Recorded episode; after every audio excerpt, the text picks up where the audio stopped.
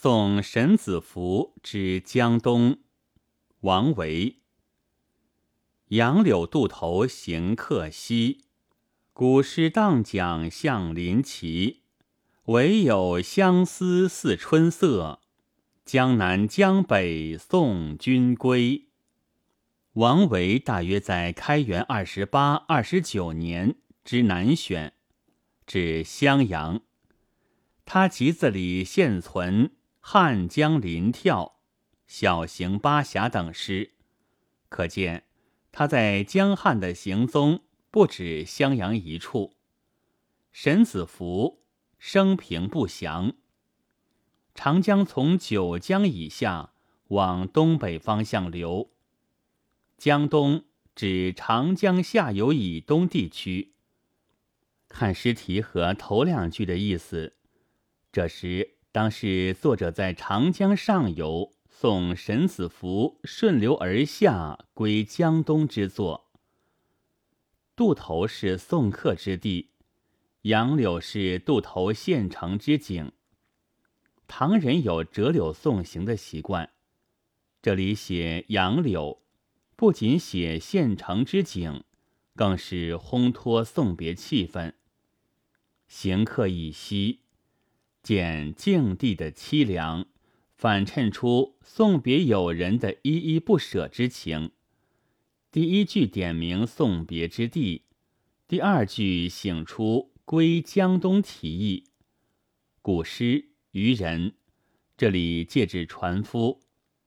临齐，当指友人所去之地。友人乘船而去，诗人依依不舍。望着大江南北两岸，春满人间，春光荡漾，桃红柳绿，芳草萋萋。这时，诗人感觉到自己心中的无限依恋、惜别之情，就像眼前的春色，无边无际。诗人忽发奇想，让我心中的相思之情。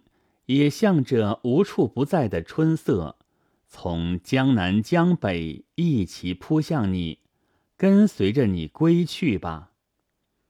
唯有相思似春色，江南江北送君归。多么美丽的想象，多么蕴藉而深厚的感情，将自然界的春色比心灵中的感情。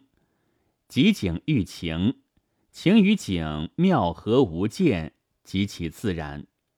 状难写之景如在目前，便算是诗家能事。这里借难写之景，以抒无形之情，功夫当然又深了一层。写离情别绪，哀而不伤，形象丰满，基调明快。这是盛唐诗歌的特色。五代牛希济《生查子》有这样两句：“记得绿罗裙，处处怜芳草。”写的是少妇对远行人临别的叮咛：“记住我的绿罗裙吧，你无论到哪里，那里的芳草都呈现着我的裙色。”都凝结着我对你的相思，你要怜惜他呀。这话也讲得非常之含蓄，非常之婉转，非常之好。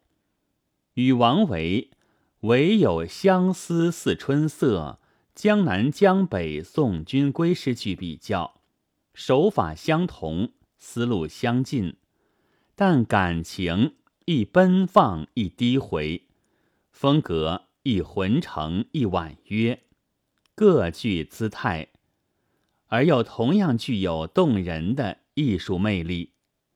本文作者陈怡信，朗读：白云出岫。